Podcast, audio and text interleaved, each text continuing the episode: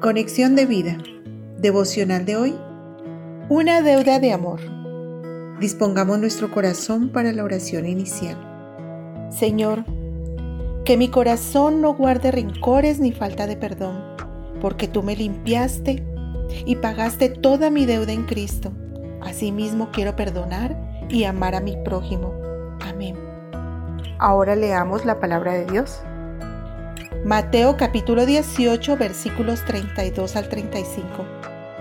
Entonces, llamándole su señor, le dijo, siervo malvado, toda aquella deuda te perdoné porque me rogaste. ¿No debías tú también tener misericordia de tu consiervo como yo tuve misericordia de ti?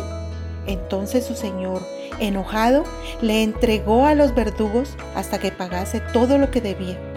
Así también mi Padre Celestial hará con vosotros si no perdonáis de todo corazón cada uno a su hermano sus ofensas.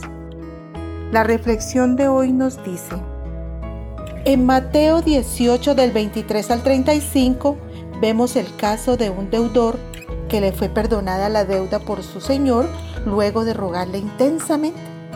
Pero no hizo de la misma manera que hicieron con él al no perdonar la deuda que otro le debía, que era incluso mucho menos, sino que tomó del cuello a su deudor y le exigió que le pagara de inmediato.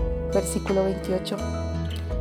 Todos tenemos una deuda de amor que podemos pagar con actos simples al aplicar el principio de Lucas 6:31. Y como quieren que hagan los hombres con ustedes, así también hagan ustedes con ellos y tratar a los demás con el mismo amor y la misma misericordia con que Dios nos perdona.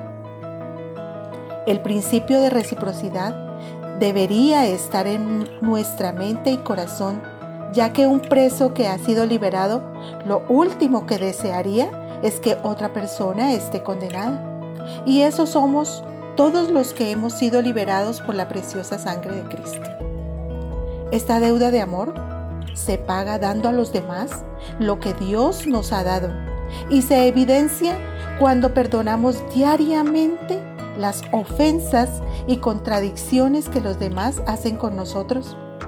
Porque si Cristo nos perdonó gratuitamente cuando aún éramos pecadores y enemigos de Dios, Efesios 2.5, nosotros lo debemos hacer con quien nos lastima, nos calumnia o nos persigue.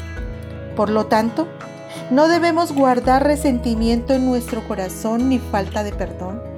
Si tenemos una deuda de amor, lo mínimo que deberíamos hacer es no agrandarla más y pagar a tiempo los intereses que genera, como nos enseña la escritura en Romanos 13:8. No debáis a nadie nada, sino el amaros unos a otros, porque el que ama al prójimo ha cumplido la ley.